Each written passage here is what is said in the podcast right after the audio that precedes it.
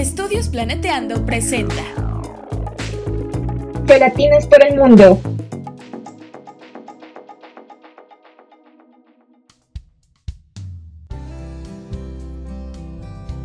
Hola, hola, bienvenidos al podcast Geolatinas por el Mundo. En cada episodio conversaremos con una becaria o ex becaria geolatina acerca de la beca que impulsó su desarrollo profesional y también sobre sus vivencias durante esa etapa tan bonita, lo bueno, lo no tan bueno y lo curioso de todo. Les habla Ángela Meneses Gutiérrez, embajadora de Geolatinas en Japón, y pueden encontrarme en Twitter como GeoAngela Tweets. Para los que nos acompañan por primera vez, Geolatinas es una organización circular de voluntarios dedicada a acoger, empoderar e inspirar latinas en geociencias. Y nos encontramos en constante crecimiento para ofrecerle el mejor apoyo a nuestra comunidad. Si quieren saber un poco más de lo que hacemos y de los nuevos proyectos que estamos cocinando, revisen nuestra página y síganos en nuestras redes.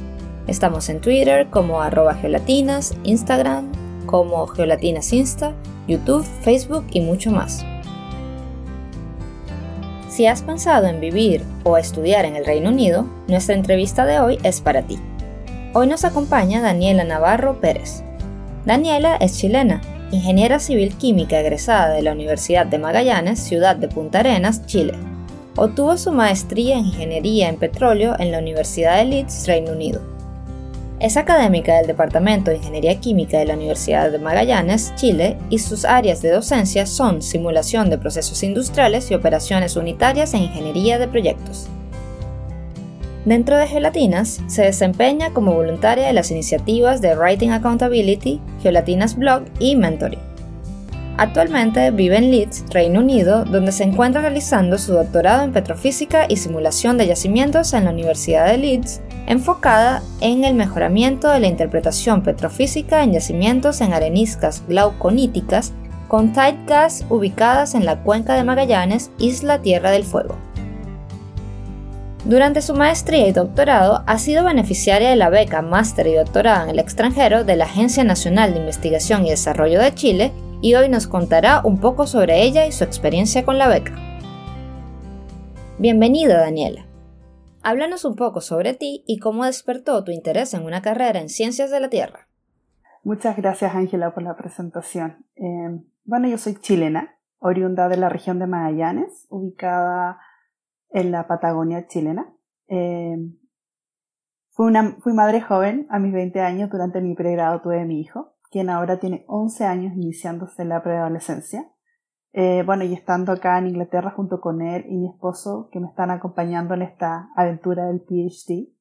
Y soy profesora de la Universidad de Magallanes. Enseño en carreras de pregrado de Ingeniería Civil Química e Ingeniería Química y Medio Ambiente. Y la verdad es que mi interés con las ciencias de la Tierra nace en mi maestría. Eh, algo que debo mencionar es que de donde soy eh, no se conoce como carreras de pregrado en ciencias de la Tierra. No tenemos carreras de geología, geofísica.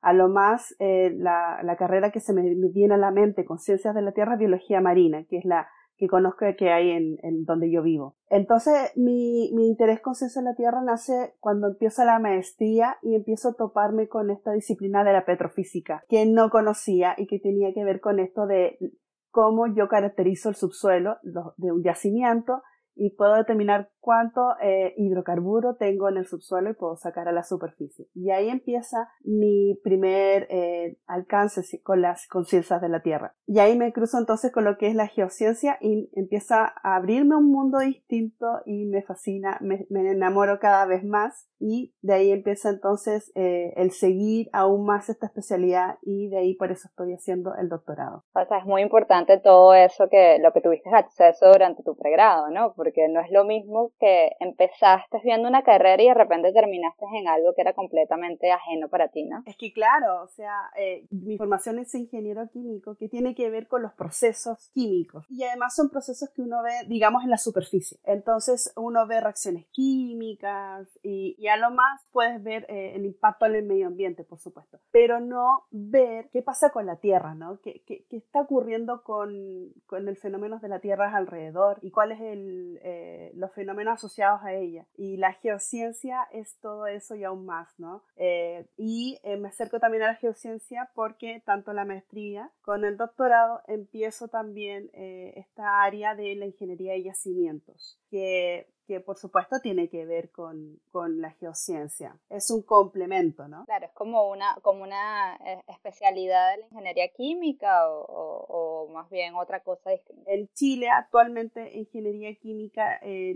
esto, se está formando ingenieros químicos que se puedan desenvolver en cualquier área de la industria química. En mi región es la única región que eh, está la cuenca de Magallanes, que es la única cuenca productora de hidrocarburos. Por ende, toda la gente que estudia ingeniería química te puedo decir que como entre el 70 al 80% trabaja en petróleo y gas. Entonces, mucho de, ese, porcentaje eh, se tiene que empezar a especializar en ingeniería y yacimiento. Así que para mí es una especialidad, no es una carrera de pregrado por la situación en Chile, como en otros países como en UK o en Colombia, Venezuela, que tienes la carrera de ingeniería en petróleo. Claro, pero es muy bonito eso que tengas la oportunidad de ir al extranjero y regresas a traerte ese conocimiento y quizás en un futuro en la Universidad de Magallanes exista la carrera de ingeniería en petróleo, ¿no? Quizás tú abras esa oportunidad. De hecho, es al revés, pues la industria petrolera en mi región empezó ya, lleva más de 50 años. Entonces, eh, la primera carrera que se inició en la región fue ingeniería petroquímica. Eh, y en realidad fue porque se necesitaba trabajadores, ¿cierto? Se necesitaba eh, mano de obra para la explotación petrolera. Y después con el tiempo se cambió a ingeniería química, que fue cuando se hizo la transición de universidades. Antes era como una universidad, digamos, estatal, y de ahí pasó a una universidad regional y se hizo el cambio. Entonces, ¿por qué yo decido igual tomar esta especialidad? Porque se perdió esto de la petroquímica en el departamento y ahora hay una falta de conocimiento de ingeniería en petróleo, ¿no? de la ingeniería de yacimiento. Sí la estamos cubriendo gracias a, nuestro, a nuestros egresados que eh, no tienen problema en ser profesores part-time y pueden realizar eh, algunos cursos a nuestros estudiantes, pero ninguno de los docentes actualmente tiene una especialización en ingeniería de seguimiento o petroligas y por ende no hay mucha investigación en esa área actualmente. Entonces se están preparando para llenar estas, estos huecos que, que, existen en el momento y poder mejorar la experiencia de los futuros estudiantes, ¿no? Exactamente, ese, ese es uno de mis eh, objetivos eh, de mi regreso, una vez que termine la especialización, eh, poder eh, rellenar ese gap, esa falta del, en pregrado, pero también empezar quizás con un posgrado, ya sea un diplomado o una maestría, también para apoyar el perfeccionamiento de, de, profesionales jóvenes y también iniciar una línea de investigación ya específica, tanto pues todavía no lo tengo claro si vamos a seguir con la petrofísica o nos vamos a ir por el lado de ingeniería y yacimiento, pero sin embargo ser dentro de esa área. Oye, sí, es muy importante lo que nos estás diciendo, ¿no? Sobre prepararte y la continuidad del conocimiento en Chile, lo que planeas hacer. Y en este momento precisamente es lo que estás haciendo, ¿no? En función de prepararte para, para ese camino, ahora estás en la Universidad de Leeds y cada vez estás más cerca de alcanzar esa meta. Entonces, vamos a hablar un poquito, vamos a cambiar el foco y cuéntanos un poquito más acerca de tu experiencia estudiando en la Universidad de Leeds. ¿Cómo ha sido todo? Bueno, mi experiencia ha sido fantástica. Eh, yo llegué acá como te dije, no, eh, soy madre, entonces no me vine sola, me vine con mi familia, con mi esposo y mi hijo. Entonces eh, también estoy con mi apoyo, con mi red de apoyo y, gracias a mi esfuerzo y en la, ayuda de mis colegas y conocidos para lograr eh, tener la, beca, em, he, podido estar en esta universidad que es excelencia en el área de la geociencia. Como dato, está en el número 13 a nivel mundial en el área de geología y geofísica, según el QS World University Ranking de este año de 2020. Lo otro de que em, lo puedo comparar con el ambiente laboral de, de donde yo trabajo. Eh, aquí me encanta porque es en base a la colaboración. Em, siento que no hay como, um, digamos, un, una jerarquía respecto a a tu supervisor o a otro, eh, digamos, investigador, sino que eh, se, se, genera esta cercanía que tú puedes llegar y preguntarle algo y, y, todo bien, él te puede contestar. No es que tú puedas, necesitas generar una cita o mandar un mail para, para poder eh, conversar con una persona, tú puedes llegar, si tiene la puerta abierta, tú, tú puedes, te presentas y si él tiene unos minutos, se pueden compartir y se genera esa colaboración. Lo mismo ocurre también, como somos muchos estudiantes internacionales, eh, tenemos reuniones, nos vamos conociendo y nos vamos potenciando cada uno con lo otro. Eh, tengo em, compañeros y compañeras que están en el área, por ejemplo, de sedimentología, geomecánica y, como te dije, yo soy ingeniero químico, eh, yo no tengo em, conocimiento en geología y geomecánica, entonces un desafío en este, en este doctorado también ha sido entender las rocas, entender lo que la diferencia de un carbonato con una arenisca, eh, qué significa la cementación en una roca, por qué es importante, eh, no sé, la sobrepresión y determinarlo. Entonces yo converso con ellos y ellos me van complementando esa información y eso es genial el, el, ambiente laboral que se genera eh, en esta escuela que estoy. Claro, entonces es muy importante la retroalimentación que tienes de lo que tú te estás especializando y las cosas que puedes absorber, absorber del ambiente, ¿no? Entonces siempre estás en constante aprendizaje y nos sentimos como que vamos iguales. Qué bonito. Y, y ya nos has hablado un poquito más acerca de tu proyecto y, y, tu curiosidad científica, ¿no? O sea, de lo que tú quieres hacer. Entonces, si quieres, nos cuentas un poquito acerca de eso, de tu proyecto en sí. Claro. Eh, bueno, eh, yo estoy especializándome en, petrofísica y simulación de yacimientos. Y la petrofísica es la disciplina de la geociencia que estudia las propiedades físicas, químicas y eléctricas de la interacción entre la roca con los fluidos que la rodean en el subsuelo. Y, eh, y eso a través de registros de pozos y análisis de roca en el laboratorio, tú determinas ciertos parámetros, estas propiedades y después tú puedes estimar cuánto, eh, digamos, hidrocarburo y agua tienes en el subsuelo. Y de ahí vendría entonces la otra parte que la simulación, que en este caso yo lo voy a hacer con, con Eclipse y Petren, y a crear un modelo 3D de este yacimiento desde el punto de vista petrofísico. Ese es lo, lo que, lo que, está, lo que estoy haciendo en, mi proyecto y lo estoy haciendo con eh, el pozo Taigas, que es de, de, la cuenca de Magallanes. Y entonces uno de mis sponsors eh, es la eh, ENAP, que es la Empresa Nacional Petrolera de Chile, el Departamento de Yacimientos. Ellos son mis sponsors porque ellos me han entregado todos los datos y me, me entregaron, por supuesto, las rocas eh, que yo estoy analizando en el laboratorio. Claro, muy importante reconocer el apoyo que recibimos de nuestros anfitriones, de nuestros sponsors, ¿no?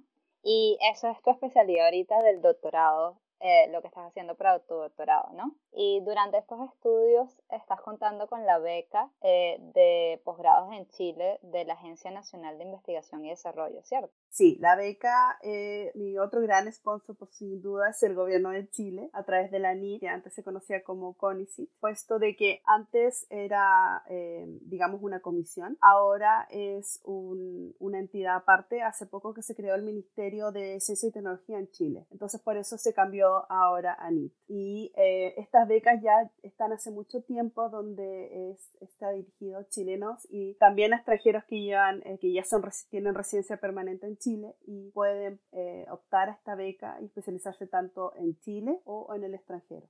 Claro, muy importante. O sea, cambio de nombre, pero con el mismo mensaje y la misma función, ¿no? Eso es excelente. Y nos puedes contar un poquito más acerca de cómo empieza el proceso. O sea, si yo mañana no vivo en Chile, pero imaginemos que vivo en Chile, quisiera aplicar esta beca, ¿cómo podría empezar este proceso? Bueno, para empezar el proceso, lo primero es eh, investigar el abanico de becas que tú tienes disponible. Entonces, para eso te tienes que ir sí o sí a la página web de la NIT, que es www.anit.cl, y ahí vas a ver todo el abanico de ofertas disponibles. Si tú quieres estudiar un, eh, magíster o un doctorado en el extranjero, entonces tienes que leer las bases concursales. Pero lo primero es, eh, tú tienes que tener claro qué programa eh, vas a realizar. Yo sé que hay otras becas que tú puedes tener como opciones de postulación hacia un programa, pero en estas becas de, de Alani tú ya tienes que estar aceptado en un programa. Y con ese programa es que tú postulas a la beca para que te financie el arancel, entre otras cosas. Entonces, eso es lo, lo primero, leer las bases y tener determinado el programa que tú quieres hacer y por supuesto que estar aceptado. Aceptado puede ser condicional idioma, condicional financiamiento sin duda, pero tienes que tenerlo definido porque con eso tú postulas con ese programa en la beca que tú, tú quieres, ¿no?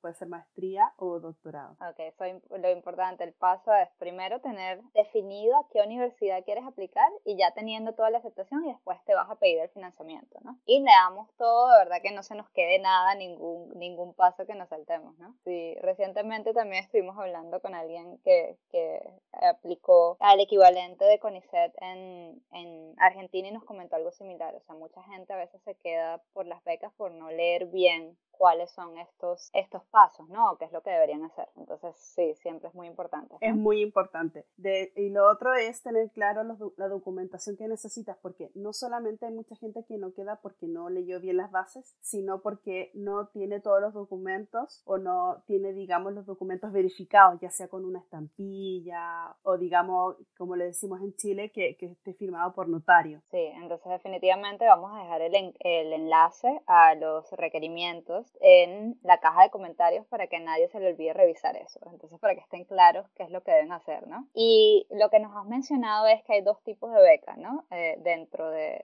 este, de este proceso. Entonces, si nos puedes hablar un poquito más acerca del proceso de becas en el extranjero. Sí, en el extranjero ah, tenemos beca magíster, está la beca doctorado, igual hay una beca postdoctorado y hay otra que es de eh, subespecialidad médica para las eh, personas que estudian medicina. Eh, yo postulé a la de magíster y la de doctorado en el extranjero y bueno, el proceso de postulación generalmente se da, digamos, unos seis meses antes del inicio de tu programa en el extranjero. En general, en el extranjero el magíster empieza entre septiembre y octubre. Entonces la postulación va a ser unos seis meses antes que estamos hablando entre marzo y mayo. Tú postulas en esa fecha, los resultados te salen entre junio y julio y si quedas seleccionado tienes más o menos un, un, un espacio entre dos a tres meses para hacer todo el proceso de papeleo para lograr llegar a tu universidad de destino. Y lo mismo ocurre con el doctorado, el doctorado un poquito más temprano, es más o menos entre febrero y abril, el proceso de postulación, los resultados salen en mayo y junio y ahí empiezas con tu papeleo para el inicio del doctorado. En el inicio del doctorado eh, eh, no es una fecha que lo, eh, lo, establece cada universidad, de repente tú lo defines con tu supervisor. En mi caso, yo eh, en un principio iba a iniciar en octubre del 2018, pero no pude porque como estaba con la beca del magíster, tenía que hacer un papeleo gigante con el sponsor de, suspensión de retribución, que en un ratito más te cuento que se trata de eso. Entonces tuve que posponerlo para el siguiente año, el 2019, y lo pospuse para junio, primero de junio del 2019, que es como la fecha límite que me da eh, las bases concursales de, del concurso que, que eh, seleccionar. Entonces eso es importante, leer las bases porque en las bases te van a decir cuál es la fecha límite de que tú puedes iniciar tu programa de, de posgrado. Entonces eso igual es importante que lo tengas que tener en claro. Claro, y, estar consciente que es negociable cuando puedes empezar, ¿no? O sea, siempre, siempre dentro de un tiempo límite de cada aplicación, pero es negociable por lo menos el momento de empezar de acuerdo a tu itinerario. Exacto. lo importante una vez que quedas seleccionada con el proceso que, que, tienes que hacer con el, con el sponsor, con ANI, es la comunicación. Siempre informar a, a, tu sponsor las decisiones o si vas a trazar algo o no. Ellos lo, siempre te van a pedir, por supuesto, una evidencia eh, respaldando esta decisión de, de ya sea trazar o adelantar el inicio de tu programa. Y eso sería simplemente mostrar una carta, ¿cierto?, de la Universidad de Destino indicando la fecha de inicio de tu programa y con eso es suficiente. Entonces, claro, es importante que leas las bases y tengas claro esos, eh, digamos, fechas, las fechas límites de que tú puedas iniciar tu programa para que después en realidad no tengas problema eh, cuando termines tu proceso, no tengas ningún problema respecto a las reglas del juego, porque en realidad tú tienes que hacer eso, respetar las reglas del juego una vez que tú quedas seleccionado. Claro, muy importante. Y nos mencionaste que concursaste y quedaste en la maestría y ya empezaste esta carrera de maestría, doctorado en la Universidad de Leeds. Entonces, eh, uno, ¿nos puedes dar unos datos más acerca de, de, cómo fue ese proceso, o sea, el año que tú presentaste, el puntaje, si tienes conocimiento del puntaje que era necesario para la aplicación, este tipo de detalles. Sí, sí, es muy importante saber eh, todo el proceso de postulación. Bien, eh, la postulación viene con una escala del 1 al 5 y tiene diferentes dimensiones de postulación. Para el magíster, el porcentaje, la dimensión que para a mí, eh, punto personal, importa muchísimo es la universidad de destino. La NID ranquea las universidades de destino en función de su especialidad. Ingeniería y yacimiento está dentro de la área de ingeniería de medio ambiente. De hecho, hay una página web de la NID donde tú buscar en qué ranking está tu programa en función de la universidad de destino y la especialidad de la disciplina. Entonces, es, muy importante porque, eh, ¿qué pasó? Yo postulé el mismo, en el mismo año, en el 2017, postulé tanto al doctorado como al magíster. Eso es algo que tú puedes hacer. Tú puedes postular a más de un programa. Obviamente, si quedas seleccionado los dos programas, tienes que escoger uno. El otro, por, por defecto, no, no, no, no quedas. Eh, yo postulé el doctorado y al magíster ese año y no quedé en el doctorado porque la universidad de destino no estaba bien ranqueada. O sea, de la escala del 1 al 5, esa universidad, eh, si no mal recuerdo en la época, eh, estaba ranqueada en 2.8. Entonces, la verdad, me bajó todo el puntaje, la propuesta del proyecto estaba bien hecha, todo estaba bien, mis antecedentes académicos igual, pero eso me bajó el puntaje y no, no logré quedar seleccionada. En el magíster quedé seleccionada y fue muy importante la Universidad de Destino, que la Universidad de Leeds está bien rankeada en el área de Ingeniería Medio Ambiente a un 4.8 y ahí logré quedar seleccionada. Otro dato importante dentro de los requisitos de postulación es de que tienes que tener un promedio igual o superior a 5.5 de pregrado. En Chile tenemos la escala del 1 al 7. Eh, en realidad es probar excelencia académica. Entonces, ese es otro dato muy importante. Tienes que tener un promedio igual a 5.5 o superior. O la otra opción es que dentro de tu generación que tú egresaste, estar dentro del 30% de los, de los mejores de la generación. Entonces, eso tú lo evidencias con un certificado, ¿cierto?, de, de ranking de tu, de tu ingreso que te entrega tu universidad y ahí tú puedes ver en qué ranking estás dentro de tu generación. Entonces tienes esas dos opciones que en realidad es para probar excelencia académica. Puede postular cualquier persona independiente de su situación socioeconómica, lo cual abre el abanico a mucha gente. Y lo otro que también es importante mencionar que este año me fijé en la página y ahora están lanzando becas magíster para áreas prioritarias para Chile y también para gente con discapacidad. Así que están abriendo el abanico para que más gente de diferentes ámbitos puedan postular y especializarse a estos tipos de becas.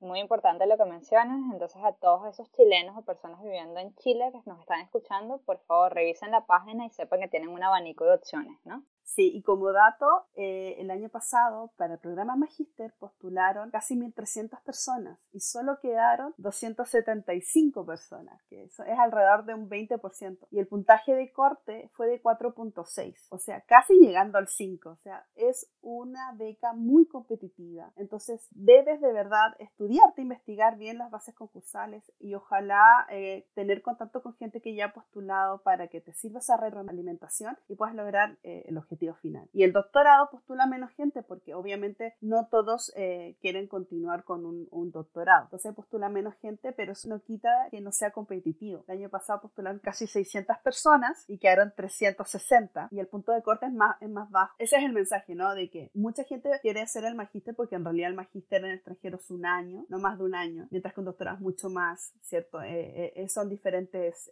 digamos, escalas de posgrado. Entonces, si vas al magíster, tienes que tener claro que es una beca competitiva, pero que sí se puede. Sí se puede, tú puedes quedar seleccionado si tienes súper claro que tú cumples los requisitos y que tienes una buena eh, postulación. ¿Por qué? Porque la postulación tú tienes que colocar eh, tus objetivos, tienes que poner tu proyecto, tienes que poner la, la universidad de destino, cuál es el cuerpo académico de, ese programa. Y lo otro importante, tienes que poner tu retribución al país. O sea, una vez que tú terminas el, el posgrado, ¿qué vas a hacer a la vuelta a tu país? Eso también te lo, te lo piden en el proceso de postulación. Y el otro importante son, te piden dos recomendaciones. Entonces, esas recomendaciones son claves. Tienes que seleccionar una persona, por supuesto que te conozca y que sea tu sponsor en cierta manera, ¿no? Que te patrocine y te pueda recomendar y decir, tú eres la candidata ideal para este programa, para poder especializarte, porque tú puedes contribuir a la vuelta en esta área, ¿no? Entonces, aprovecho el podcast para agradecer a mis recomendadores de,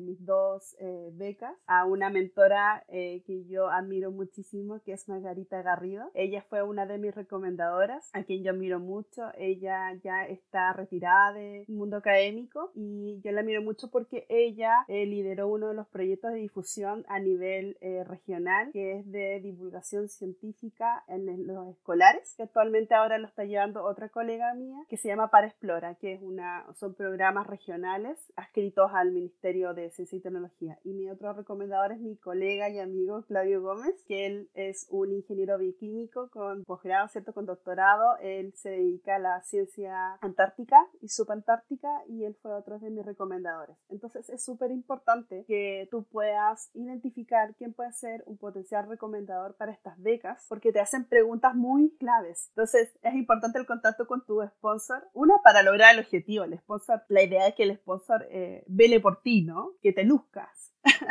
Claro, no, no, muy importante que nos veamos en nuestro mejor, en nuestra mejor apariencia. Entonces, buscar gente que nos vea de la mejor manera para que puedan reflejar eso en esa carta, ¿no? Y a los que están escuchando, si escucharon esos dos, tres nombres y están en geociencia, ya saben cómo meterse. Cualquier cosa. Entonces vamos a ir por ella. Este, sí, no, ya nos estás dando muchos datos importantes acerca de tu preparación y lo que consideras que fue la clave de tu éxito, ¿no? Pero, pero ¿existe algún otro tipo de tip o, o, información que nos puedas dar acerca de cómo obtener esta beca o qué es lo más importante, lo que consideras más importante para tener una aplicación exitosa? Otro tip que puedo dar es un grupo, una comunidad chilena que hay en Facebook que se llama Becas Chile ANIT, Magíster y Doctorado en el extranjero. Así tal cual como lo dije. Lo pueden buscar en Google. Es una un grupo de Facebook donde están todos los chilenos que ya fueron becados o, sí, o son becados o están interesados en ser becados y ahí está toda la información, es una comunidad comunicativa, ¿no? Que te entrega toda la información, de repente yo me meto, de repente ahora con el tema de la pandemia es como el tema de viajar, el tema de la visación y como muchos pasaron por lo mismo o, o están pasando la misma situación que otro becario, se entrega la información. Entonces de repente si tú quieres postular a país, eh, tú puedes con la lupita buscar eh, no sé, Inglaterra o UK y te salen ahí posts de varios becarios que dan información sobre ciertos procesos de ese país. Entonces, esa comunidad me ayudó muchísimo, sobre todo para el proceso que viene, porque una, ok, ¿qué me pasó a mí? Yo estaba en Colombia, estaba en Bogotá, eh, fui a, a presentar en una conferencia internacional de educación en STEM y fui a presentar un trabajo que realizamos con unos colegas y veo mi correo y me llega el correo de, en esa época era con ICIT y me dice, Daniela, quedaste seleccionada. Y así como, ok, quedé seleccionada, ¿qué hago? como que yo, yo creo que todos nos pasa cuando son seleccionados en, en algo importante, como quedas en shock y es como, ¿qué hago ahora? Ok, y ahí te sale todo el procedimiento que tienes que hacer, pero una cosa es leerlo y otra es asimilarlo, ¿no? Ok, entonces, y de ahí viene todo el papeleo. Como yo soy de región, tuve que hacer todo el papeleo y, y esos papeleos se hacen en notaría. Sí, entonces muy, muy importante de esas comunidades que existen, que la gente sepa que está ahí, no solo antes de aplicar, sino después de aplicar también que lo estén revisando y que hay una comunidad dispuesta a apoyarlos, ¿no? Aprovecho de, hay muchos administradores en esta página, pero este grupo Facebook es buenísimo. Todos te ayudan, te dan tips. Eh, y todos te dicen lo mismo, porque siempre también se agrega gente así como, quiero postular en el extranjero, y todos te dicen, lee las bases, todos te dicen eso. Entonces empecemos por ahí, pero, pero igual vamos a encontrar, una vez que nos encontramos una piedrita en el camino, siempre va a haber alguien que nos va a echar la mano, ¿no? Si sabemos qué preguntar, eso es muy, muy importante. Sí, y lo otro importante es, eh, una vez que tú ya quedas seleccionado y haces tu proceso, eh, tienes que tener claro los tiempos, tener claro tu proceso de visación y tienes que tener claro cómo vas a llegar ahí. Todo eso, una vez que tú quedas seleccionado, tienes que tenerlo súper claro porque viene esta adrenalina en tu cuerpo que yo no la adrenalina no se me fue hasta cuando llegamos acá a Inglaterra y la adrenalina se me fue cuando ya estábamos en, en nuestra casa que arrendamos, recién ahí, o sea, imagínate, estuve como tres meses intensos, así como, que tengo que hacer esto, tengo que hacer esto, tengo que hacer lo otro. Más encima yo estaba trabajando en mi universidad, entonces tenía que terminar mi proceso de, de hacer las clases y lo otro eh, de que yo tuve que hacer un, tuve que dejar una tesista eh, que yo estaba guiando con otro colega que tomara la supervisión, entonces tuve que también dejar una persona con otra, con buscar el supervisor ideal para ella para terminar su proceso de, de pregrado. Te va a venir, una vez que quedes seleccionado, te va a venir esta adrenalina y obviamente tienes que usarlo positivamente para poder, poder eh, tener súper claro los pasos siguientes. Claro que sí, entonces siempre estar pendiente y pedir apoyo y pedir ayuda si uno lo necesita, ¿no? Y mientras estás conversando ahorita mencionaste algo muy importante, que es el dinero, ¿no? lo que cuestan las cosas, cómo se maneja todo. Entonces, voy a tomar el atrevimiento de preguntar, pues estoy segura que a la gente le interesa saber qué cubre esta beca. O sea, te cubre los pasajes, te cubre aparte de la matrícula que mencionaste, manutención, o sea, ¿qué, podemos obtener con esta beca? Sí, estas becas creo que son unas de las más completas que tenemos disponibles en Chile, porque claro, te, cubre el arancel y la matrícula, pero te cubre también el pasaje, tanto de ida y de vuelta, y no solo para ti, sino para tus dependientes, para tu cónyuge y tus hijos. También te da manutención mensual y eso es en función del país de destino eh, que es, es, una conversión en dólares. Yo te puedo dar el monto, el, el rango en, en, en, libras esterlinas, que es alrededor, yo como tengo un cónyuge y un hijo, igual recibo un poco más que el, si estuviera sola, pero es el rango entre 1.400 y 1.500 libras mensuales que me cubre sin ningún problema donde estoy. Y también te entregan el seguro de salud que es por año, te entregan también eh, un cierto monto que no recuerdo en este momento, creo que son 200 mil pesos chilenos en libros, compra de libros, que eso también es por año. Y el proceso de avisación también te lo cubre la beca, lo tienes que pagar todo tú, lo pagas tú, pero después te lo entregas la ¿cierto? Y ellos te hacen el reembolso a tu cuenta bancaria. Y el último, eh, a todos nos, nos sirve cuando terminamos cuando yo terminé el magíster, tú avisas que terminaste el magíster, entregas la evidencia que regresaste a Chile y te entregan un bono de, de retorno, que si no mal recuerdo son 500 dólares y eso también vale para el magíster como para el doctorado. Entonces es una beca que te cubre muchísimo, pero Ojo que es eh, tanto el proceso de visación como, por ejemplo, la compra de pasaje. Hay veces de que te lo compran ellos, hay otras veces que tú te quieres comprar el pasaje. Tienes que tener tú el dinero, pero te va a llegar el reembolso en algún momento. Te va a llegar. Así que es una beca que te cubre eh, mucho. Eh, y lo otro importante, hablando específicamente de Inglaterra, del Reino Unido, mientras más cerca de Londres estés, más caro es todo el arriendo es caro. Yo sé de muchos becarios de que eh, sobreviven muy sobreviven justo con, con, la, con la mensualidad que les dan y, van y tienen que trabajar algunos porque los arriendos son muy caros. Eh, estamos hablando de mil libras dependiendo de, de, de, dónde, de la ubicación y, y, cuántas habitaciones tiene, tiene la propiedad. Eh, mientras más al norte de, de, la isla es más barato. en Leeds yo lo puedo comparar, si lo comparo con Chile, el Leeds podría decirse que, que es como Santiago como, o como el sur de Chile, como Concepción, eh, desde el punto de vista de cómo es la vida y cómo, eh, cómo son eh, la situación económica. Acá, por ejemplo, estamos arrendando un departamento y sale 600, 650 y somos tres personas y me alcanza el resto para, para la comida sin problemas, no, no, no tengo problemas. Y más al norte yo sé que en Escocia es más económico. Entonces, eso es lo otro que tienes que ver. Una cosa es ver la universidad de destino, pero fíjate también en la situación económica de donde está ubicada la ciudad de destino. Porque yo igual estuve entre Leeds, estuve entre Aberdeen y en Sheffield. Esos fueron como los tres lugares del Reino Unido que yo estuve buscando. Entonces, también yo lo contrasté con la situación económica. Yo no conocía Leeds, pero averigüé un poquito la situación económica y dije, ya, ok, me voy con Leeds y no me arrepiento para nada. Claro, bueno, te iba a preguntar, esa era una de las preguntas, ¿no? Cuando estabas aplicando, o sea, ¿qué factores consideraste al momento de elegir la universidad? Porque supongo, por lo que nos explicaste, o sea, tú puedes escoger cualquier universidad o, en cierto proceso y después la manutención, ¿no? O el financiamiento. Entonces, ¿cómo fue tu proceso? O sea, ¿por qué tú elegiste SLIT aparte del puntaje y todo esto que nos mencionas? O sea, ¿qué, qué otra cosa lo viste como positivo o que llamó tu atención, ¿no? Para escoger la universidad o el Reino Unido, porque ya nos dijiste que era el Reino Unido. Ah, no, es que eh, a mí me gusta mucho el inglés. De chiquitita eh, estudié inglés, entonces eh, ahí aprovecho de agradecer a mi madre. Mi madre como que invirtió en mí. Yo estudié en colegios públicos, subvencionados, entonces eh, ahí nos enseña muy bien el, inglés. Entonces mi mamá dijo, ya, te vamos a agarrar. Usted se me da al instituto aparte a estudiar inglés. Y estuve prácticamente toda mi vida escolar estudiando inglés y incluso hice los exámenes internacionales de la Universidad de Cambridge para nivelación de inglés. Y lo otro es que la música en inglés me encanta, o sea, a mí me encanta Coldplay, YouTube, eh, los Beatles, como que me encanta la música rock en inglés, es, lo mío.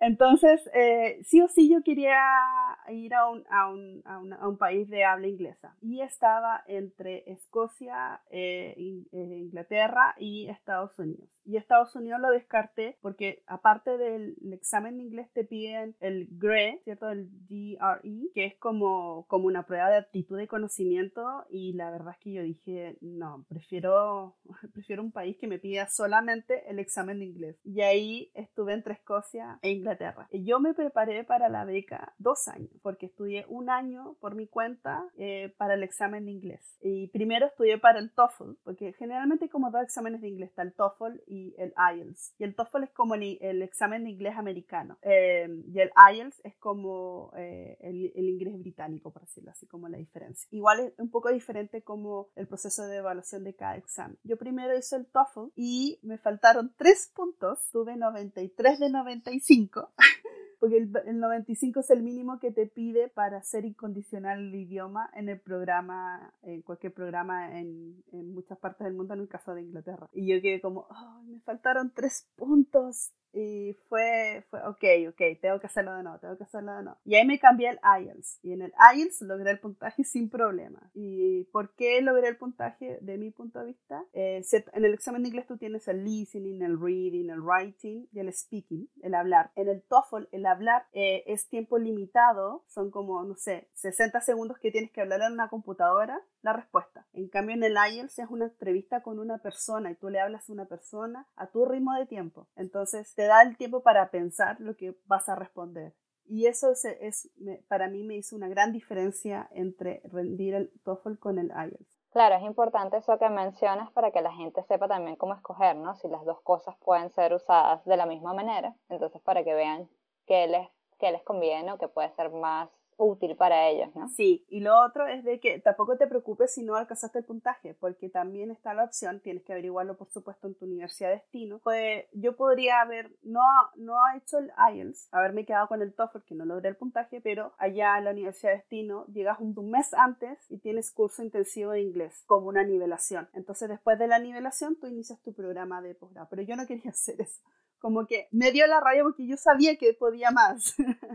Entonces, entonces dije, no, no, no, démosle, démosle. Y ahí me fui al IELTS y, y sí, se, se, logró. Pero fueron dos años en el sentido de que te, una cosa, bueno, si vas a una universidad, perdón, a un país de destino de un habla diferente al español, tienes que prepararte, que generalmente es en inglés. Entonces fue, yo ya me manejaba en inglés, el inglés informal, ¿no? Pero me faltaba este inglés académico, el, el training, ¿no? Entonces fue un año de preparación intensiva. Y la otra fue el año, eh, eh, la otra es la preparación de postular a un programa porque eso es todo un proceso también. En tener todos tus papeles traducidos al inglés y eso mandarlo a la postulación. Y acá aprovecho de entregar mi último tip, creo, que es una agencia que se llama Across the Pond. Esta agencia es una agencia sin fines de lucro para apoyar a gente de, de Hispanoamérica para ir al Reino Unido. Entonces ellos te ayudan en el proceso de postulación a la universidad, ellos como que te representan y después te ayudan en el proceso de postulación a la visa. Entonces tú te escribes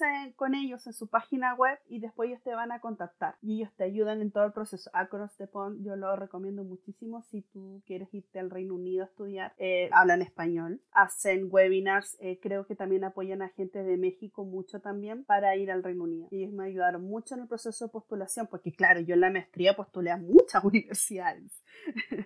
Y, lo, y dentro de esas postulaciones también te piden una cover letter, ¿cierto? Que es una, un ensayo tuyo. Tienes que hacer un ensayo de una hoja eh, que lo leen los de la comisión de evaluación allá y, y, tú tienes que poner ahí por qué tú quieres postular ese programa. Y eso también es un, complejidad al inicio, ¿cómo, me vendo? Es venderse, ¿no? Entonces, ese es otro tip que, que doy, que esta agencia de Cross the Pond, sin lucro no pagas nada y ellos te asesoran y te apoyan para lograr que tú vayas a estudiar a, UK. Ok, buenísimo todo lo que nos estás contando. Definitivamente vamos a dejar el enlace también de Across the Pond en la caja de comentarios y vamos a hacer una pequeña pausa y ya regresamos.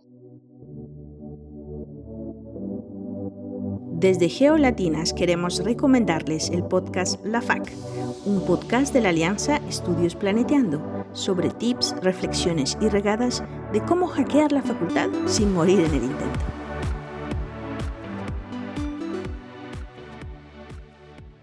Estamos de vuelta con más de Daniela Navarro Pérez y nos está contando de su experiencia estudiando en la Universidad de Leeds bajo el programa de becas de ANIT. Cuéntanos un poquito más, eh, Daniela, acerca del ensayo para la aplicación, ¿no? Cuando aplicaste a esta beca, tú tuviste que escribir un ensayo, entonces, ¿qué recomendaciones nos puedes dar para tener este ensayo exitoso que nos garantice casi tener la beca? Lo que yo creo que es importante es que tienes que entregar un mensaje directo y concreto en tu ensayo, porque tienes un límite de caracteres eh, por cada pregunta que te hacen. Entonces es importante no darse vueltas, no digamos maquillarlo, sino ir directo al grano y ser honesto, ¿cierto? Que se te refleje el mensaje. Se te hacen cuatro preguntas. La primera es como, ya lo mencioné, el objetivo de tu programa, hablar de la universidad un poco, pero las otras preguntas son importantes. La primera te preguntan sobre tu actividad de docencia e investigación. Entonces aquí suma mucho si tienes al menos una o dos publicaciones en revistas científicas. Y si no, en mi caso cuando yo postulé tenía eh, publicaciones, pero no publicaciones Scopus o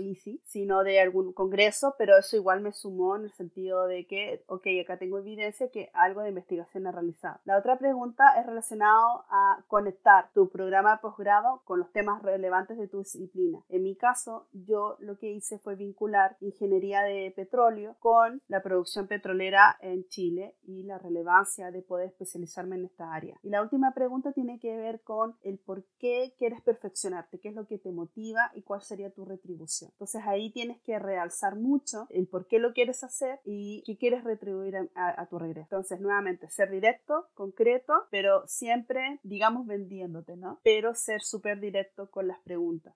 Mi supervisor cuando hice mi maestría y mi doctorado siempre me decía que uno como investigador debe ser también vendedor. Entonces tú te estás vendiendo, el producto eres tú muchas veces, ¿no? Cuando escribes una propuesta, cuando estás haciendo algo, pero siempre tienes que estar consciente de que estás vendiendo algo. Entonces, muy pendientes de lo que escriban y cómo se pueden vender de la mejor manera, ¿no? Y eso que nos dijiste, ¿no? Ya que hablaste del ensayo, de escribirlo, o sea, el proceso de aplicación se hace todo en español o, o, se hace en inglés ya que vas al Reino Unido, o sea, ¿cuáles son los idiomas que manejas para el programa? Para todo lo que tiene que ver con, con la beca en español, el proceso de postulación es en español, puede darse el caso que uno de tus recomendadores eh, hable inglés, entonces no hay problema, te aceptan el inglés en el caso de los, de los recomendadores y después cuando ya eh, eres becado y tienes que enviar papeles, eh, si tu país de destino es otro idioma, aceptan el inglés y tengo entendido que también eh, alemán y francés. Pero creo que igual tienes que hacer la traducción al inglés. Ahí no sabría decirte, pero, pero no hay problema después de que te acepten los documentos en inglés. Ah, bueno. Entonces nada más estar pendiente de, de tener todas sus certificaciones y primero hacer todo en español tranquilamente, ¿no? Y con la,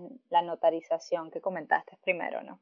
Y oye, ¿y, existe algún límite de edad para la aplicación cuando aplicas a, estos financiamientos o, es libre, cualquier persona puede aplicar? No, es libre, eso es lo genial, que no importa la edad que tengas, puedes tener más de 40 años, 50 años y te puedes adjudicar la beca sin problema. Así que eso no es un, un límite para poder postular. Ah, eso es muy importante porque todavía existen muchas becas que están categorizadas para personas jóvenes, ¿no? Lo que se considera joven, entonces a veces existe mucho esta este tipo de discriminación hasta cierto punto. Entonces, qué bueno saber que, tenemos oportunidades. Y cuéntanos un poquito más acerca de tu llegada al Reino Unido, ¿no? Una vez que tú aplicaste, tú te ganaste tu beca, te preparaste con la adrenalina para todo esto, y ya llegaste y te diste cuenta que estabas en Leeds. O sea, cuéntanos cómo fue ese proceso de adaptación. O sea, ya tenías experiencia estando en el extranjero. O sea, solamente eh, en ese momento conocía Colombia y Argentina, no conocía un país de habla inglesa. Sí averiguamos, pero una cosa es averiguar y ver fotos y otra cosa es estar acá y respirar y, ver tu un mundo totalmente distinto. Lo que hicimos fue buscar un alojamiento en la casa de un inglés. Eh, hay un, aprovecho de dar el tip, está www.home homestay.com. En Chile nosotros decimos pensión, que es como una especie que tú arriendas la pieza de la casa de alguien y tú convives con esa persona. Y bueno, aquí en homestay eh, es, esa misma dinámica. Eh, eh, a veces te entregan el desayuno y otras veces no. Y así conocimos a un matrimonio inglés-filipino, John, que es inglés, y Terry, que es de Filipinas. Tienen dos, dos niñitas. Entonces nos alojamos con ellos y John nos fue a buscar al aeropuerto y ahí fue el primer shock eh, que tuve de ver a una persona manejar por el lado izquierdo y más encima eh, a alta velocidad, alta velocidad, te estoy hablando entre 50 y 60 kilómetros por hora, y doblaba a la izquierda y yo me sentía en una montaña rusa así como, ah, ¿qué está pasando? ¿Qué está pasando? No, entendía. Y miraba a mi esposo Julio y, a mi hijo y, yo, y todos estábamos así como, ¡ah! ¡Ay, qué pasó! ¿Qué pasó? Y después, bueno, llegamos a su casa y, y lo otro eh, eh, fue la comunicación. Cuando llegamos por primera vez, yo era la que sabía inglés. Ni mi esposo ni mi hijo sabían inglés. Entonces, yo era eh, el puente de comunicación entre mi familia con el resto del mundo. Entonces, ahí empezó el desafío de, de comunicarse con la gente. Yo aprendí inglés británico, pues yo estoy en el Instituto Británico en Punta Arenas, pero digamos que yo estaba acostumbrada a escuchar un inglés londinense, bien estructurado al hablar. Yo llegué y acá hablan cantadito, aquí tienen entonaciones diferentes, entonces me costó eh, el tema de afinar el oído, eso es lo otro que tú aprendes a afinar tu oído a medida que vas teniendo más interacción con la gente del lugar donde tú estás. Y lo otro es de que, bueno, acá hay mucha gente musulmana, entonces a nosotros igual nos chocó porque eh, donde vivimos no hay mucha gente musulmana y mujeres que usen burka, entonces e igual para nosotros al principio fue chocante ver gente eh, con burka, túnicas, ¿no? Entonces eso igual fue chocante y asimilarlo, ¿no? Y ya después no hay problema. Pero yo debo decir de que a mí me llamó la atención porque uno de repente lo veía en las noticias, en la tele, pero otra cosa es ver a gente caminando así porque son culturas diferentes. Entonces a mi hijo igual le llamó mucho la atención, así como, wow. Lo otro fue de que mi hijo llegó al colegio y era el único que hablaba español y la primera semana fue muy estresante para él porque usaban el iPad como traductor. Entonces él tuvo que aprender inglés eh, con el traductor ahí apoyándose, pero ya después al mes no había ningún problema y él ya se podía comunicar. Así que de hecho él, él habla mucho mejor que yo, me corrige y todo. Así que bien con eso. Y bueno, a mi esposo le tocó más fuerte porque él eh, se tuvo que meter a estudiar inglés y aprender inglés, pero ahora no tiene ningún problema. Él tiene sus amistades en inglés, practica artes marciales. Entonces ha sido todo positivo. Fue un shock cultural al inicio, pero una vez que te adaptas es genial. O sea, acá es fantástico. Me, me fascina Inglaterra. Claro, bueno, eso es lo, lo bonito de la experiencia de estar en el extranjero en general, vivir, ¿no? No ir como turista, porque cuando estás como turista muchas cosas pasan desapercibidas, o sea, son solo cosas diferentes, pero cuando eres residente te, te abres a un mundo de tolerancia primero y de todas las cosas que, que primero capaz te llamaban la atención pero no las entendías, entonces como que empezamos a vernos y entendernos mejor de diferentes culturas, bien sea por religión o por cualquier tipo de creencia, ¿no? Entonces es muy bonito eso siempre de cualquier experiencia. Yo rescato mucho eso también en mi experiencia en el extranjero. ¿Y qué tal el lugar donde vives? O sea, ¿cómo, cómo es el lugar donde vives? O sea, Leeds como ciudad, o sea, ¿qué, ¿qué, puedes decirnos un poquito acerca de la ciudad, acerca de tu convivencia, el día a día? A mí lo que me gusta de Leeds o bueno, en cualquier lugar de Inglaterra, es esta conexión con la naturaleza, que no está eh, en donde yo vivo en Chile, que es como que ves cuadras de casas y a lo más ves un parquecito y ves árboles. Aquí no, acá hay una interacción, tú sales y ves árboles, ves animales. Entonces tienes esa conexión con la naturaleza inmediata que me encanta. O sea, yo salgo, veo a los cuervos, veo a los magpie y veo ardillas de repente saltando por aquí, por allá y me encanta.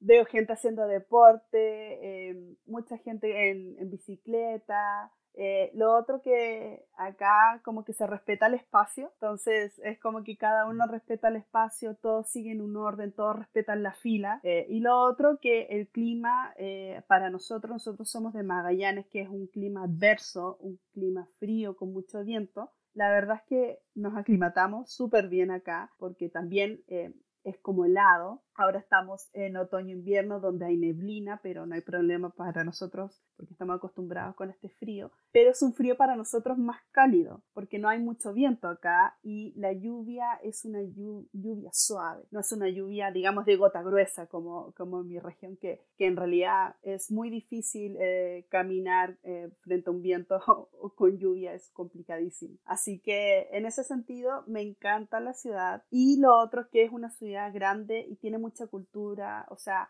en tiempos eh, no de pandemia, tú puedes ir al ver el ballet, tú puedes ver ópera, pues tienen conciertos, te tomas el tren y estás en unos cuantos minutos en otro pueblito para conocer otra ciudad, estamos a una hora de Manchester, entonces la conectividad también que tienen acá en su sistema de trenes es fantástico porque tú puedes ir en un poco tiempo al otro lado de la isla y conocer más. Entonces, buenísimo. Cuando escojan una universidad, por supuesto que siempre está la parte académica, no dejen de pensar en la parte académica, pero es muy importante tener un ambiente que te permita desenvolverte socialmente, ¿no? Entonces, LEED totalmente recomendado, aparentemente. Pero también a veces hay cosas difíciles, ¿no? Cuando estamos en un lugar diferente. Entonces, no sé si nos puedes compartir qué ha sido lo más difícil de estar, estar tan lejos o de estar en, en el Reino Unido. Eh, bueno, lo primero que yo te contaba es el idioma. Si es que no manejas el idioma, al inicio te va a costar muchísimo interactuar con el resto y sobre todo de repente hace poco llegaron unos chilenos, tuvimos que ayudarles incluso a, ¿cuánto se llama?, colocar sus cuentas de, de luz y de gas porque no podían comunicarse por teléfono con los agentes. Eh, de mi punto de vista personal, las cosas más difíciles para mí han sido dos, tener una red de apoyo y tener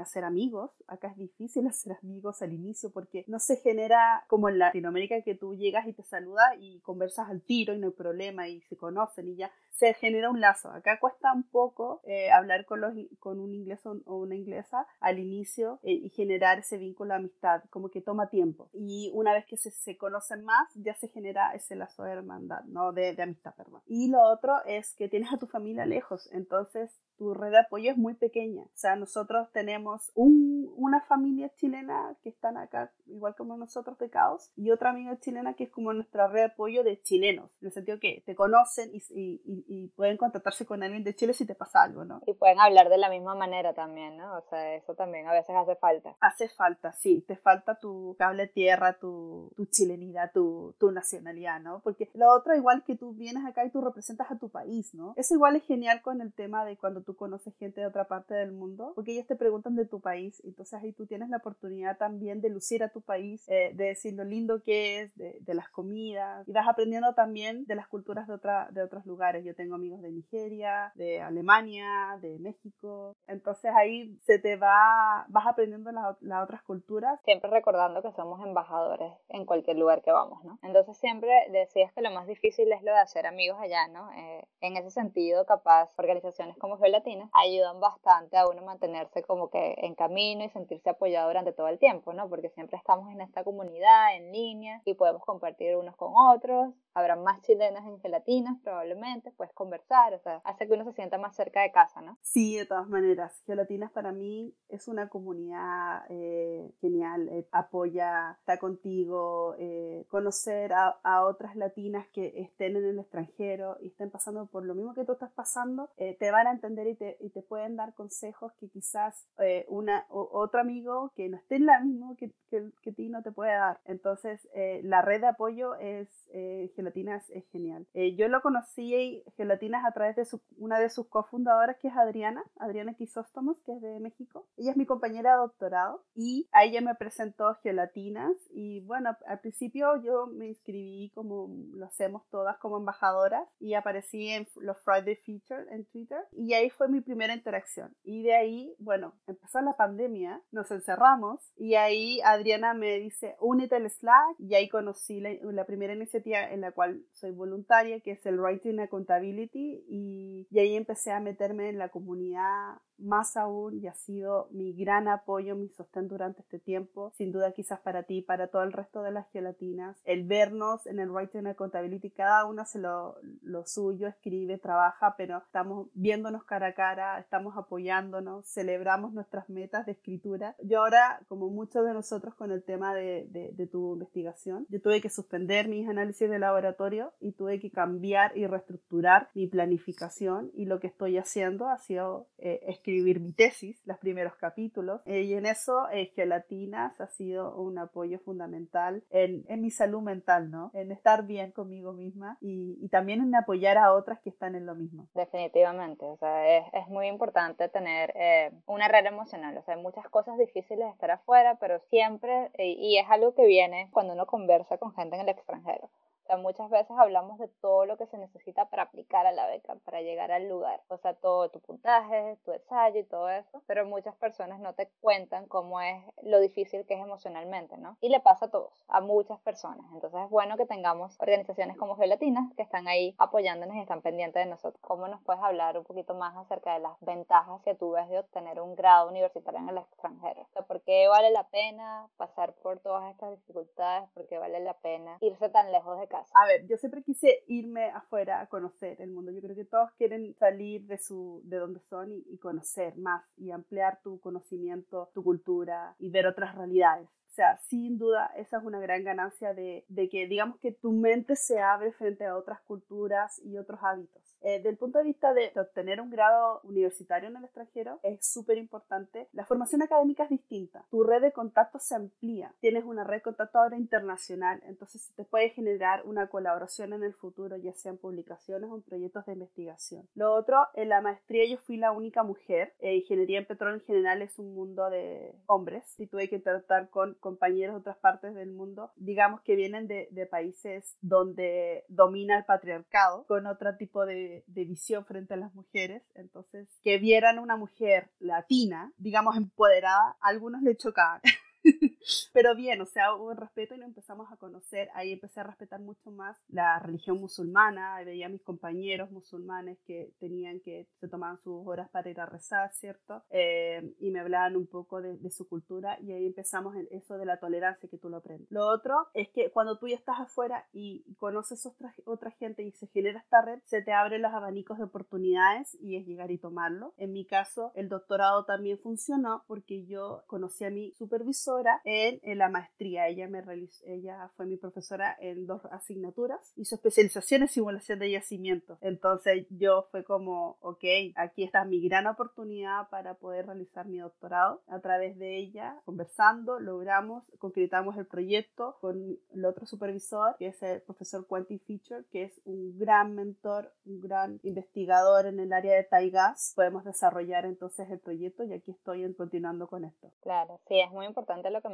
¿no? Desde el punto de vista personal y sobre todo profesional, porque todo lo que tú ganes acá y esas conexiones que tú estás haciendo regresan a Chile contigo, ¿no? Entonces eso es muy importante lo que le vas a impartir a las generaciones futuras. Entonces siempre vamos pendientes de eso y a mí estoy segura que no solo a mí, pero a muchas personas nos emociona ver personas como tú que nos están representando en esos ambientes difíciles.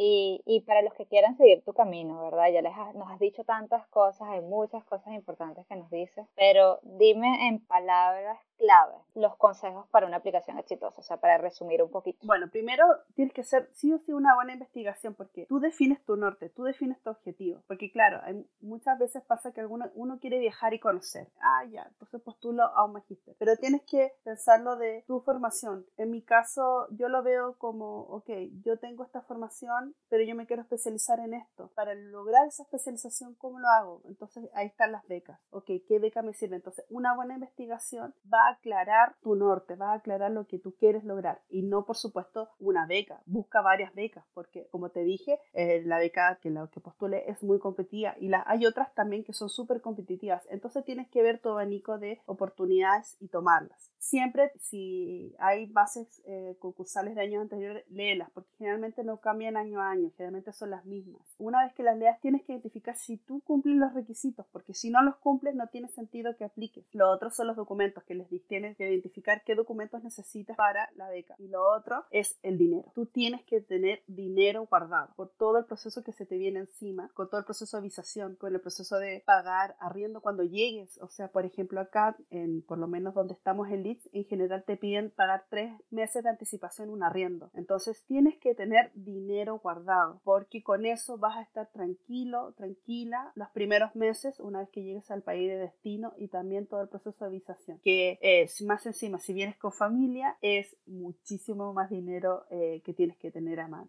Claro que sí. Y para toda esa información que estás comentando, le vamos a dejar los enlaces que nos dijiste del grupo de Facebook para que pregunten y tengan una idea de las cosas que hacer, las páginas oficiales de la beca, de ANIT y CONICET y toda la información que nos diste ahorita del homestay y todo lo que pueden revisar, ¿no? Y que no se olviden de solicitar ayuda, porque siempre, siempre es importante buscar un par de ojos extra o una persona que ya haya pasado por lo mismo como tú, que vamos a dejar tu contacto más abajo, en caso de que puedan, de que puedan conversar y que les pueda dar un, una apoyo adicional, ¿no? Sí, no tengo ningún problema que me contacten. Mucha gente me ha contactado para hablar de becas, cómo es el proceso y dar información. No tengo ningún problema en que me contacten a través de mis redes sociales eh, o, mi email. No hay problema. Yo feliz en apoyar y, y, que más gente se perfeccione y sigamos creciendo todos y todas. Así que sí, de todas maneras. Y de eso se trata también Gelatinas, de apoyarnos eh, eh, y mejorar cada una, ser la mejor versión de cada una. Eso, eso es lo que queremos, que haya más latinos aplicando y que haya más personas con oportunidades. ¿Y cuál es el mensaje que nos llevamos a casa? El mensaje claro es, de acuerdo a tu perspectiva, ¿qué es el mensaje que le quieres hacer llegar a, a, los que nos escuchan o a las personas que puedan aplicar? No darse por vencido, ser eh, perseverante y si no quedaste la primera vez, puedes quedar en la segunda o en la tercera o en la cuarta. No darte por vencido, aprender de tus errores y lo otro es ir dispuesto con la mente abierta, de no cerrarte a, gran, estas oportunidades, no cerrarte a un ambiente nuevo, sino disfrutarlo y tratar de siempre, yo siempre veo el vaso medio lleno, no el medio vacío. Mira ese vaso medio lleno, ve y disfruta y, eh, digamos, expande, aprovecha. Todas las oportunidades que se te vengan tienes que tomarlas. Y lo importante es no rendirse. Nosotros, los latinos, no nos rendimos ante nada. Y eso creo que es una característica transversal de que no nos gusta eh, que nos digan que no. Entonces tú tienes que luchar por tus convicciones, vas a lograr la meta. Y una vez que la logras, vas a seguir más aún porque se te van a empezar a abrir las puertas y las tienes que tomar. Y en ese sentido aprovecho de mencionar de que está, eh, no solamente estoy en Geolatinas eh, Writing Accountability, sino que también estoy en Geolatinas Blog, donde estoy apoyando a las líderes de esa iniciativa, que es Angelic y Alejandra, que yo estoy apoyando el proceso de publicaciones de blog y ahí también se publican blogs de experiencias de geolatinas en diferentes ámbitos, se hacen entrevistas. Eh, hace poco se, se, lanzó la entrevista a Josué, que también está en su perfeccionamiento, está realizando su doctorado de Puerto Rico y también hay información de otras personas en, en otras especialidades que ustedes pueden buscar. Y finalmente también otra iniciativa que estoy co-liderando es el subcomité de mentoring, que es la mentoría, que es algo muy importante también para nosotros en nuestra formación profesional. Aquí estoy con otras gelatinas de Venezuela, de Perú, de Colombia, nosotras tratando de seguir lo que iniciaron eh, nuestra cofundadora Rocío y también Claire Guerra en esta subcomité organizando webinars donde tú también participaste, Ángela, en un webinar que hicimos, por ejemplo, de experiencias de pre, posgrado. Entonces, tratar de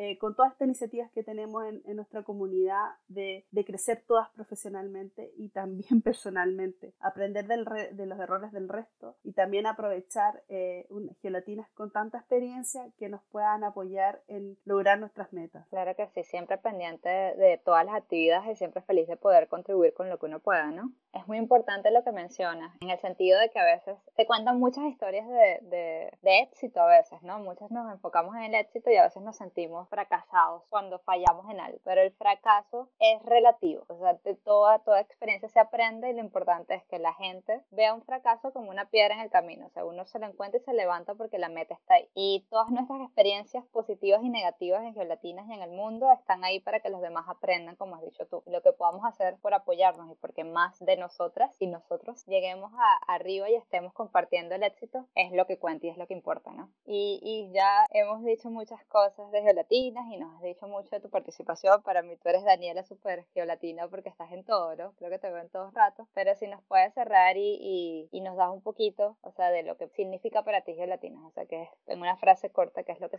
para ti? Geolatina para mí es un lazo de hermandad latina. Todas nos apoyamos y todas celebramos el éxito de, del resto de las personas. Entonces es eso, para mí eh, comunidad, pero es más que hermandad. Porque para mí las eh, gelatinas con las que tengo contacto no son miembros, para mí ya son amigas, amigos, porque se genera ese apoyo. Eh, sí, eh, Gelatinas es un lazo de hermandad latina.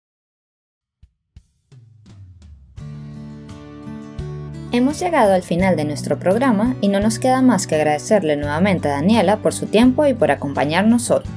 Los invitamos a seguir a Daniela Navarro Pérez en Twitter para saber un poco más sobre ella y sus proyectos. Su handle es Danjo Navarro. Les recordamos que pueden encontrar enlaces con información acerca de las becas de la Agencia Nacional de Investigación y Desarrollo de Chile en la ventana de comentarios. Estén atentos de marzo a mayo de cada año para el proceso de postulación. Si tienen alguna pregunta o comentario, escríbanos al correo podcast.geolatinas.org. Haremos lo posible por ayudarles. En la próxima edición de Geolatinas por el Mundo estaremos conversando con Carolina Hurtado Pulido, ingeniera catastral y geodesta colombiana, acerca de su experiencia estudiando en los Estados Unidos de América. No se lo pierdan. Recuerden visitar nuestra página web geolatinas.wibly.com y seguirnos en nuestras redes sociales para no perderse de nuestras actividades. Estamos en Twitter como arroba geolatinas, en Instagram como arroba gelatinasinsta, en YouTube búscanos como Geolatinas, Latinas in Earth and Planetary Science y mucho más. Hasta pronto, geoamigos. amigos.